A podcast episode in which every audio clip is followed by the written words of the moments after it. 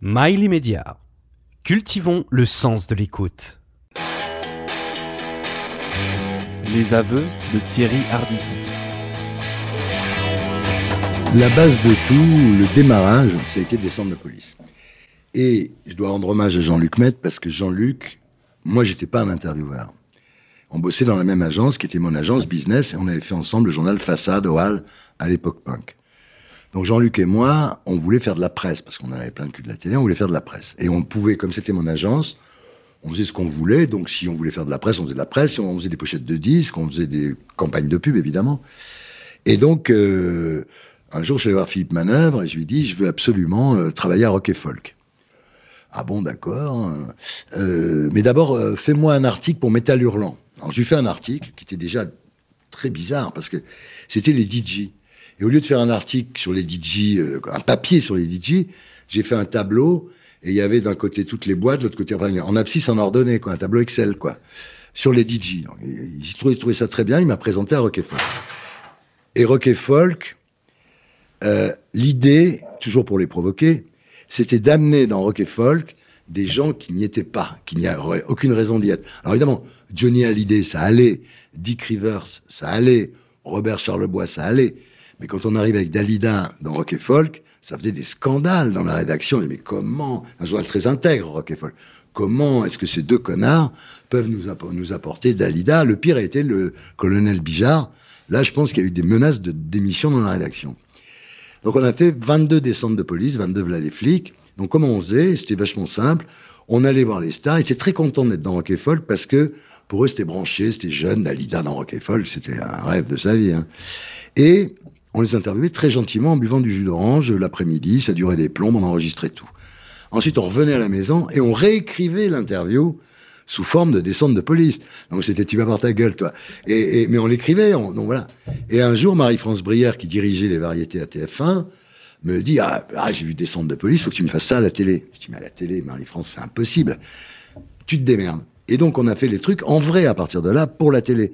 Donc Yves Simon par exemple, on arrive dans son appartement à Saint-Germain, il avait des bibliothèques partout, on enlève tous les livres, on les fout par terre, on, se- comportait comme des flics pourris. Et après, on l'emmène euh, au PLM Saint-Jacques, et pour le faire parler, on, lui met la tête dans la baignoire, comme ça, et, on lui casse une côte, tu vois. Un jour, il y avait Karen Chéry, alors on était là. Après, on tournait dans le bureau du commissaire Bourrel, à Joinville. Alors, on était là, dans ce bureau, avec nos impairs. Lui, c'était l'impair mastic. Moi, j'étais l'impair c'était l'impair vert, le plus pervers. Et donc, euh, Karen Cheryl commence, je lui dis, mais tu vas parler, connasse. Je casse une, bouteille de Cronenbourg et je la braque avec le tesson de la bouteille. Elle attrape le tesson, elle se coupe le doigt. Elle appelle Hervé Bourges, qu'elle bossait sur TF1 à l'époque, je faisais vitamine.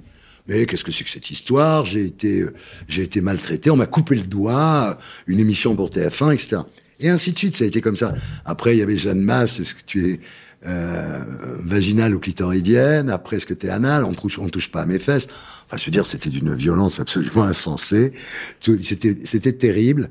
Et euh, ça passait donc le, samedi soir, ou le, vendredi soir, euh, sur TF1.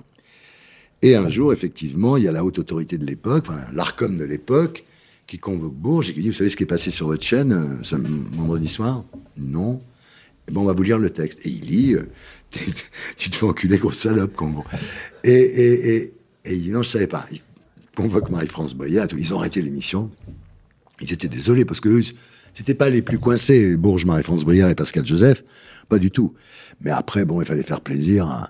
Et à, la haute autorité à l'époque, il y a la marraine de ma fille, Déside Gallard, qui, n'a pas eu de pitié pour moi, qui m'a quand même, euh, qui m'a quand même viré, quoi. Mais dis donc, t'as plutôt le sentiment d'être clitoridienne ou vaginale comme fille? Euh, je pense toutes les, tous les deux. Tous les deux Ouais, ça dépend. Tu penses vois, je veux dire, quand ça va pas d'un côté, mieux vaut essayer de Ouais, l'autre. d'accord. C'est- c'est- Donc t'es. Tout à fait de l'autre, et anal aussi. Euh, ah non. Ah, on touche pas mes fesses. hein. Alors Ah bon, on touche pas. Ah, je parle pas des on- fesses, je parle de je- l'anus. Les gens Oui, bah on n'y touche pas quand même, tu vois.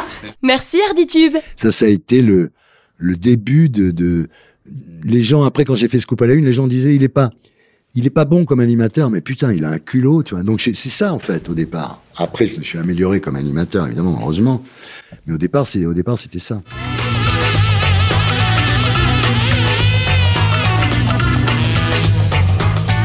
Le plus gros scandale, été Yannick Noah. Euh, pareil, interview l'après-midi chez lui, euh, dans le 16, en buvant du jus d'orange, très cool. Ensuite, on faisait des photos. À chaque fois, il y avait deux photos. Une photo où on arrêtait, donc en- une photo mise en scène évidemment, où on arrêtait la vedette, et une deuxième photo où la vedette passait aux aveux. On fait des photos, on sort Yannick Noah de l'Élysée Matignon, euh, et l'autre, je sais pas ce que c'était. Et donc, effectivement, il disait dans cette interview que euh, Pecci prenait de la coke, que lui fumait des pétards, etc.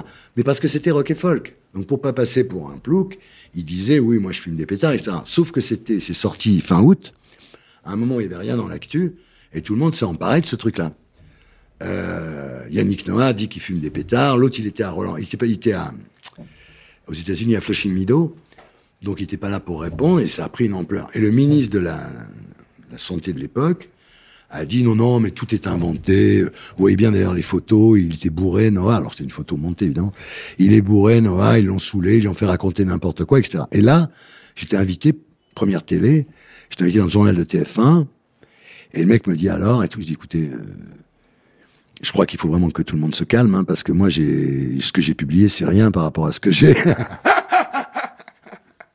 Donc si on continue à me casser les couilles sur la véracité de mon interview, mais j'avais, euh, je sais pas, j'étais pas vieux, hein, et un culot d'enfer, et je dis, euh, si ça continue, je vais être obligé de sortir tout ce que j'ai, parce que là, franchement, c'est c'est vexant de pouvoir penser que j'ai truqué l'interview. Mais en fait, il avait vraiment dit ça, mais il l'avait dit dans, sur un, évidemment, c'est très différent quand tu dis, ouais, je fume des pétards, que quand c'est, tu fumes quoi, connard, des pétards, tu vois, c'est quand même. Et c'était, ça a fait un scandale qui m'a, qui m'a beaucoup aidé, en fait.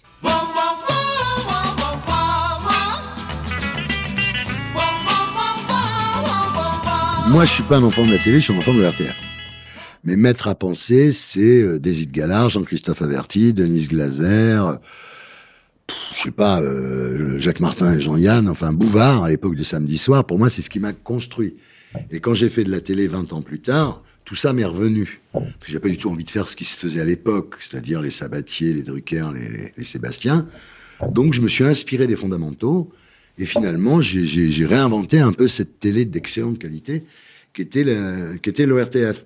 Donc euh, effectivement j'étais impressionné par par Chalet, François Chalet qui était extraordinaire quand il interviewait des il interviewait des starlets à Cannes euh, sur la plage, mais c'était extraordinaire. Après, il a interviewé aussi des John Wayne et, et, puis plein de stars américaines. hein. C'était vraiment un très très bon François Chalet. Il était très beau en plus et très bon.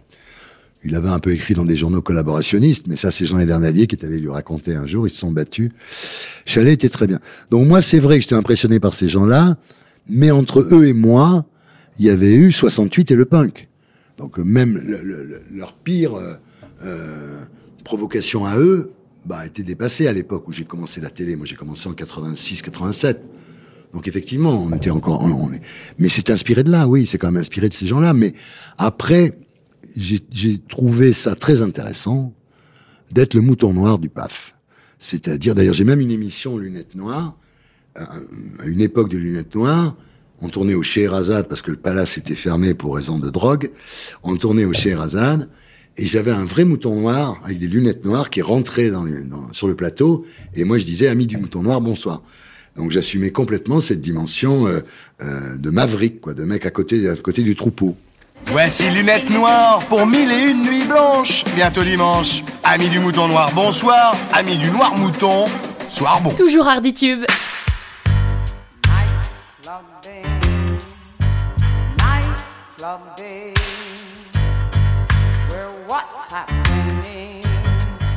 À l'époque, on vivait quand même, euh, bon, on fumait des pétards, on prenait, on prenait de la coupe. Moi, j'avais déjà donné. C'est-à-dire, moi, quand j'ai fait de la chance que j'ai eue, pour pas finir comme de la rue, c'est que quand j'ai commencé la télé, j'avais déjà donné sur la dope.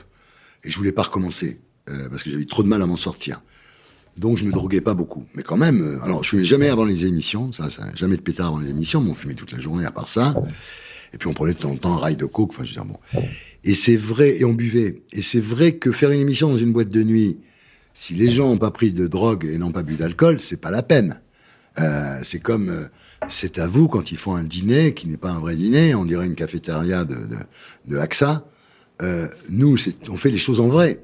Et quand on faisait une émission dans une boîte, les gens, il y avait une ambiance boîte. Pour moi, les, mais même après, mais même tout le monde en parle qui n'était pas dans une boîte. Pour moi, une émission, c'était une soirée. C'était une fois par semaine. On m'amenait tout Paris et je racontais tout ce que je voulais à tout Paris. C'est quand même une position exceptionnelle. Donc je me privais pas. Effectivement, je commençais au champagne au début de l'émission, et ce qui était très agréable, c'est la montée de l'ivresse. Parce que ce qui est agréable, c'est pas d'être bourré, c'est la montée de l'ivresse. Donc, verre après verre, parce que je m'arrêtais entre chaque invité pour fumer une cigarette et boire une coupe de champagne, ce, que détestaient les gens de la production, parce que ça rallongeait le tournage de minimum une heure et demie. Mais on, c'était vécu comme une fête, quoi. C'était vécu comme un moment de plaisir. Est-ce que le téléspectateur le ressentait, évidemment, parce que je trouve que maintenant, sur les plateaux, ils ont souvent l'air de s'ennuyer parce qu'ils attendent leur tour. Et puis, puis quand, quand c'est leur tour, ils pensent qu'on les fait pas assez parler.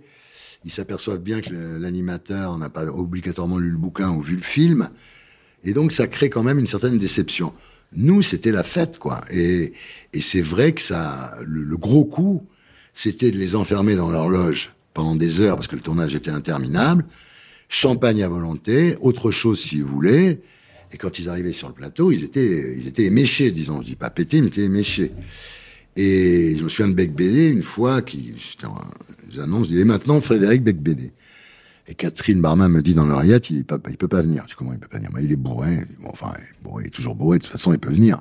Non, non, non, là, je te jure, il est couché dans son vomi. Ah ouais, s'il est couché dans son vomi. Et ça, c'est à l'antenne. Et, J'accueille maintenant Frédéric Becbédé.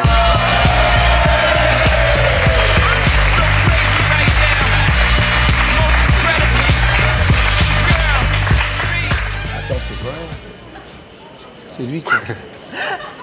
Il va venir. hein, mais, euh, Non, Catherine, il a bu trop de vodka. Mais alors, qu'est-ce qu'on va faire, Catherine? Un compte rendu.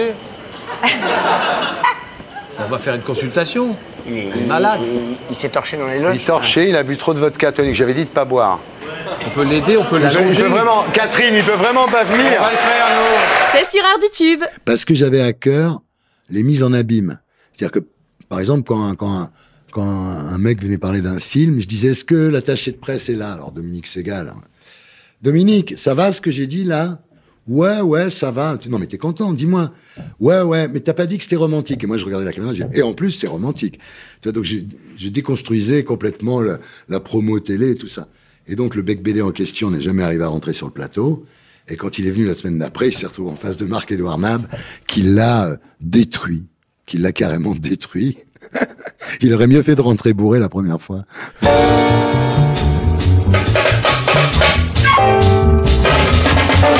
Le, problème de ce métier, c'est la connivence entre les intervieweurs et les interviewés. Je regardais l'autre soir euh, Léa Salamé qui interviewait Laurence Ferrari, par exemple. Ben non, je suis désolé, elle lui a pas dit la vérité. Elle a, elle a un peu mordu les mollets, du genre ah vous êtes un peu la protégée de Bolloré, etc.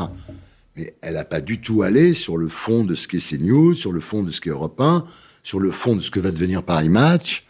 Euh, elle y est pas allée. Et ça, c'est de la connivence, c'est de la connivence de classe. Ces gens-là fréquentent les, les mêmes restaurants, ils ont les mêmes amis, euh, ils dépendent les uns des autres, etc. Moi, j'ai toujours voulu être à côté de ça. J'ai toujours dit tant pis, je vais y aller tout seul. Alors, ça a été, j'ai eu des périodes terribles où j'étais obligé de. D'ailleurs, Catherine Barma m'a toujours dit si c'était pas si con, t'aurais fait une belle carrière. elle trouvait que je, elle trouvait que je cherchais les emmerdes.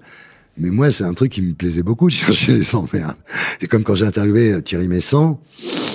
Thierry Messant arrive, j'allais pas dire à Thierry Messant, tout ce que vous racontez, c'est des conneries, euh, parce que c'était pas la peine de l'inviter. Donc j'ai dit, c'est quand même bizarre cette histoire de, World Trade Center, c'est vrai quand même. euh, Il y a, on a retrouvé le passeport de Mohamed Machin au sommet de la pile de gravats. C'est quand même dingue, le mec, il, il est dans un avion, il tape un building et on retrouve le passeport au-dessus de la pile de gravats, c'est quand même magique, quoi. Jamais personne n'est arrivé à expliquer ça d'ailleurs. Et donc, euh, évidemment, sur le plateau, il y aurait eu Bernard-Henri Lévy et André Glucksmann. Ils, seraient, ils auraient dit, écoute Thierry, arrête tes conneries, etc. Mais comme il y avait Bollock et Solo, qui se sont dit, mais c'est quoi cette histoire? Il n'y a jamais eu d'avion dans le Pentagone, mais c'est quoi cette histoire? Racontez-nous. Et là, voilà, ça, ces dix ans-là, c'est c'est la limite. C'était, mais je l'assume euh, complètement. Mais disons que c'était la limite, quoi. C'était pour faire chier les gens. Je laissais entendre que Messan avait peut-être pas complètement tort. Quoi. Thierry Messant, interview vérité.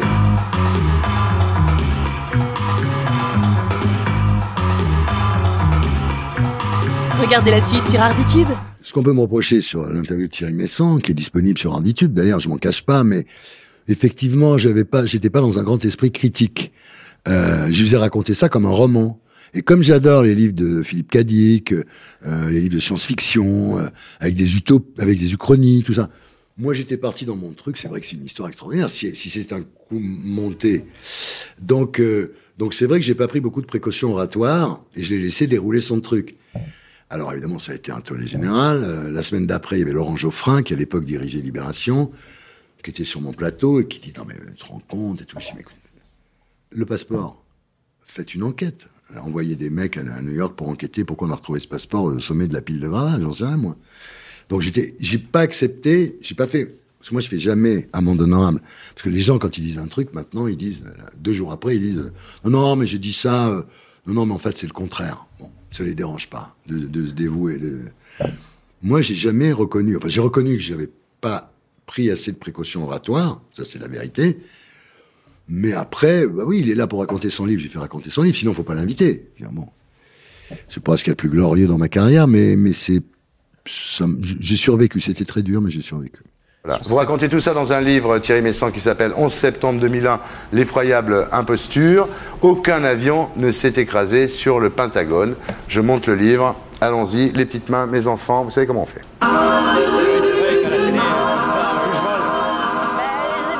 Encore Arditube Quand je suis arrivé aux États-Unis en 1976 pour la première fois, il y avait un document qui, traînait sur la, rive- euh, sur la côte ouest, qui était comme un samizdat.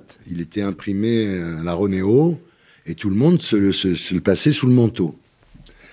Et on racontait dans ce document, qui s'appelait le Jamestown File, on racontait comment euh, Kennedy s'était tapé Marilyn, euh, comment Marilyn se faisait partouzer au lac par Frank Sinatra et ses amis, enfin. Des trucs, comment Howard Hughes était mort, euh, enfin, Howard Hughes tout seul dans son, penthouse euh, à Las Vegas, en train de regarder en boucle euh, Ice Station Zebra en se faisant des shoots dans les, bras. J'ai dit ça, euh. Et puis, il y avait plein de trucs que le père Kennedy avait été aidé par la mafia et que quand son fils a été élu, il n'a pas rendu l'appareil à la mafia, enfin des trucs qui après ont été avérés, ont été démontrés. Quand on a déclassifié, etc., on s'est aperçu que la plupart de ces trucs étaient vrais. Et d'ailleurs, moi, à l'époque, j'étais revenu de, de- de- des États-Unis avec ce document. Je l'avais donné à Jean-François Bizot, qui dirigeait Actuel, gloire lui soit rendue, et Jean-François l'avait publié. Mais il l'avait publié comme ça, en disant, voilà ce qui traîne sur la côte ouest. Et moi, j'avais pas d'autres prétentions, je disais pas que c'était vrai. Mais ce que je veux dire par rapport à l'histoire du World Trade Center et beaucoup d'autres histoires, c'est qu'après, oui, on a su que Kennedy s'était tapé Marilyn. Oui, on a su qu'elle le faisait chier en appelant la Maison Blanche en disant passez-moi le président. À un moment, ça a dû énerver tout le monde. Oui, euh, le lac Tahoe. euh, oui, si, oui, ça. Donc, euh, et Howard Hughes et le père Kennedy, maintenant, c'est une autorité publique. Donc voilà, donc je dis, attendons encore un peu pour avoir peut-être la vérité, parce que pour le moment, on ne sait pas vraiment comment ça s'est passé.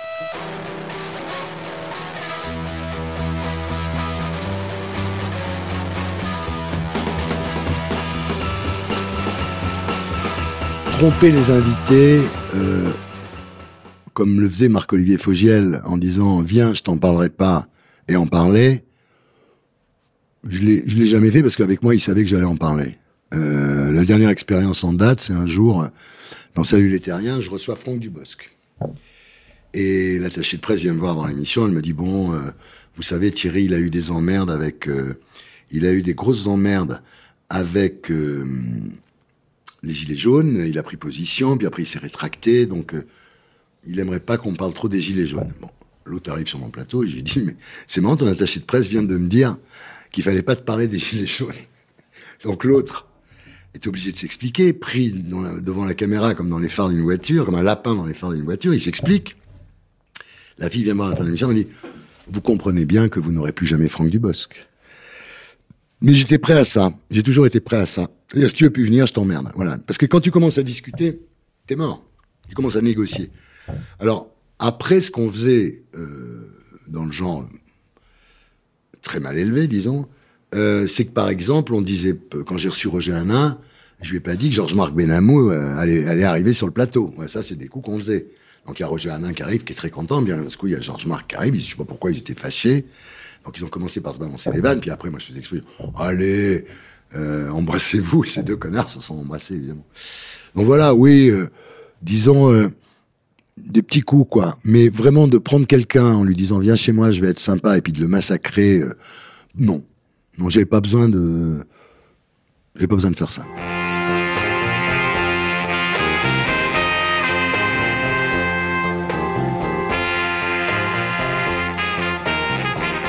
L'exemple de ça, c'est Balladur. C'est-à-dire que j'invite euh, Balladur, qui déjà demande à tous ses proches, est-ce que c'est vraiment bien d'aller chez Thierry Ardisson?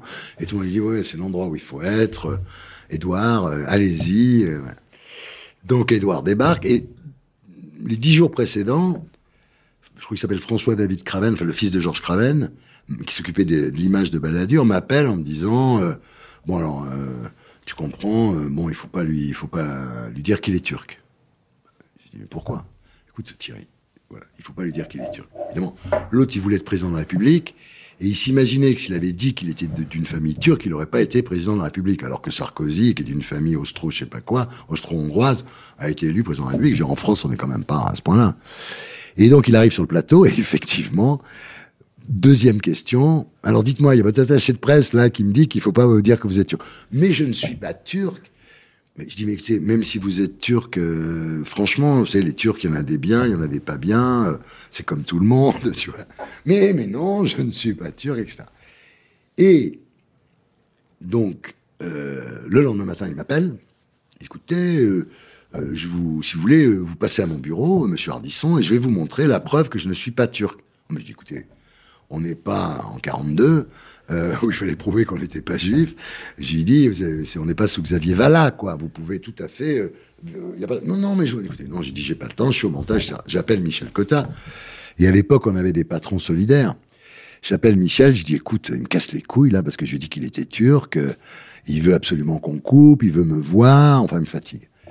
Et elle me dit, euh, là, ouais, formidable Michel Cotta, elle me dit, écoute, je le vois ce soir au mariage de Xavier Couture et de Claire Chazal, un truc comme ça, tu vois. Euh, je lui dirai.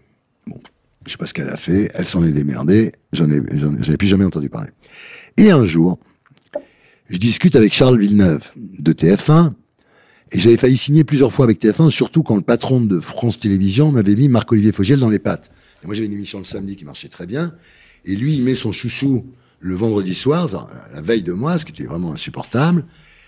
Et ça crée un truc épouvantable parce que lui, il disait aux gens, si vous venez chez moi, je vous parle pas de ça, n'allez pas chez Ardisson. Enfin, tu vois, ça crée un... C'était compliqué. Donc j'étais très en colère, j'ai failli signer avec TF1, enfin j'ai signé avec TF1, mais j'y suis pas allé. Et parce que Marc Tessier était brillant, il m'a retenu en me disant, mais Thierry, vous êtes tellement plus cultivé que Marc-Olivier. Et moi, comme un con, en train de lui dire, mais c'est vrai, vous avez bien raison, président. Donc voilà. Donc j'y suis pas allé. Et un jour, je discute avec Villeneuve, il me dit, pourquoi t'es pas venu? Ben, j'ai dit, tu vois, un truc comme Balladur, Moujotte m'aurait demandé de le couper. Enfin, Balladur aurait appelé le lait, aurait appelé Moujotte, puis on m'aurait à la sortie, on m'aurait coupé mon truc. Alors que sur le service public, il y a quand même plus de liberté. Tu vois, on peut raconter ce qu'on veut. Quand on veut être libre, on peut l'être vraiment. Alors que là, ben, c'est un truc privé, c'est le chef, c'est le patron qui décide. Et Charles me dit, mais tu sais, cette histoire, euh, je crois que t'as pas bien compris. En fait, Balladur, il est arménien. Il s'appelle Baladurian. Et il était à Izmir, enfin, qui s'appelait Smyrne à l'époque. Il était à Izmir quand euh, les, enfin, sa famille était à Izmir quand les troupes d'Atatürk ont chassé tous les occidentaux de Turquie, quoi, au moment de, au moment de, la prise de pouvoir par Atatürk. Et donc voilà, donc j'ai appris. Alors, sans doute, voulait-il m'expliquer qu'il était arménien. Mais encore une fois, qu'il soit arménien, turc. Évidemment, dire à un arménien qu'il est turc, je comprends qu'il était, je comprends qu'il fasse le museau au pépère. C'est vrai. Euh, surtout que c'était l'époque où il avait pris le métro pour la première fois. Alors on se foutait de sa gueule. Alors comment c'est le métro? Donc voilà. Mais oui, ça a été une grande affaire, mais bon, j'ai tenu bon, hein, j'ai pas coupé. On m'a dit, il faut pas euh, parler à Édouard Balladur de ses origines turques, parce que ça va l'énerver. Oui, mais c'est Alors je vois pas, non, excusez-moi, je, je continue puis je vous cède la parole.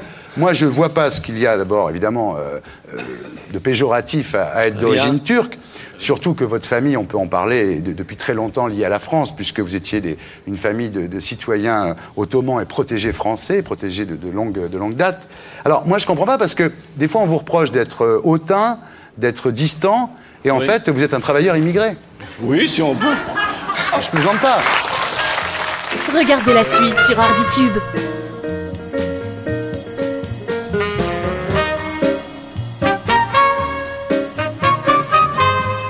Que j'ai pas eu. Évidemment, ça m'a coûté des gens, euh, comme Catherine Deneuve, qui a jamais voulu venir chez moi, parce que vraiment, je sentais la merde. Mais, euh, mais c'est pas grave. euh, j'ai eu Angelina Jolie. Mais c'est vrai que, par exemple, Johnny, persuadé que je l'aimais pas, quoi. Donc un jour, mon attaché de presse me dit, ah, Johnny, il aimerait bien faire ton émission. c'est un peu, c'est un peu dommage, mais il croit que tu l'aimes pas et tout. Je dis, c'est pas que j'aime pas Johnny. Il dit, Eh ben, amène-le, on va boire un coup avec lui. Donc on se retrouve à l'hôtel Meurice. Et Johnny me dit, ouais, tu m'aimes pas. Je dis, c'est pas ça, Johnny. C'est que quand tu chantais Noir c'est noir, nous on l'avait entendu deux ans plus tôt par Los Bravos.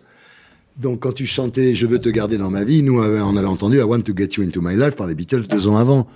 Donc on était moins fans que ce qu'on était des Beatles, par exemple, tu vois, voilà. Bon, ça s'est très bien passé, il est venu, il a très bien joué le jeu, j'ai fait une interview très marrante, une interview formatée, qui était une interview boîte de nuit. C'était le questionnaire de Proust dans une boîte de nuit. Quel est pour toi le comble, comme boum boum infernal, des lumières dans tout ça, quel est pour toi le comble de la misère? Tu vois, c'était... Mais bon, ils s'en étaient, on était, ça allait.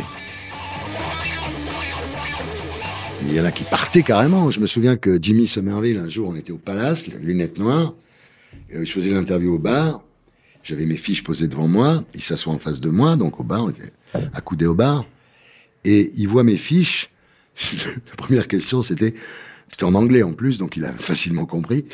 Euh, Qu'est-ce que ça te fait quand on t'appelle tronche de patate? C'est vrai qu'il a une tronche de patate, Jimmy Somerville. Et you're gonna ask me this question? Bah, Je dis oui, il est- le mec s'est barré tout de suite. Ça m'est arrivé avec Sinead O'Connor aussi. Parce que j'y avais parlé. Alors, les gens sont incroyables. Pour devenir célèbres, ils font les pires conneries. Mais une fois qu'ils ont réussi et que tu leur rappelles les conneries qu'ils ont fait, ils veulent plus entendre parler. Elle, elle avait brûlé la photo du pape. Moi, en tant que, que catholique et, et presque papiste, je trouvais ça insensé qu'on brûle la photo du pape. Enfin, tu vois qu'elle brûle la photo d'Hitler, de Staline, de Mao Tse-tung, ça ne me dérange pas. Mais le pape, je voyais, en plus c'était Jean-Paul II. Et donc je lui dis, mais pareil, elle a, mais mais mais si c'est pour me poser des questions, ça je m'en vais. Et pareil, comme Karina, comme Anna Karina, on tournait rue de Liège. Elle est partie rue de Liège avec son fil de micro qui traînait derrière. J'ai toujours cette image de gens qui fuient avec le fil du micro qui fait au moins 10 mètres, qui était derrière. C'est avant les HF. Le fil de micro qui traîne derrière comme ça. Donc elle est partie. Non, il y en a qui sont, il y en a qui sont pas. Il y a eu du quittage de plateau. Il y a eu quand même pas mal de quittage de plateau. Euh, euh, Mathilde Seigné. euh, il y a beaucoup de gens. comment elle s'appelait cette cette autre, sais quel auteur hein, qui faisait qui faisait de l'autofiction là, qui euh, enfin qui est parti aussi. Enfin, il y en a beaucoup qui partaient.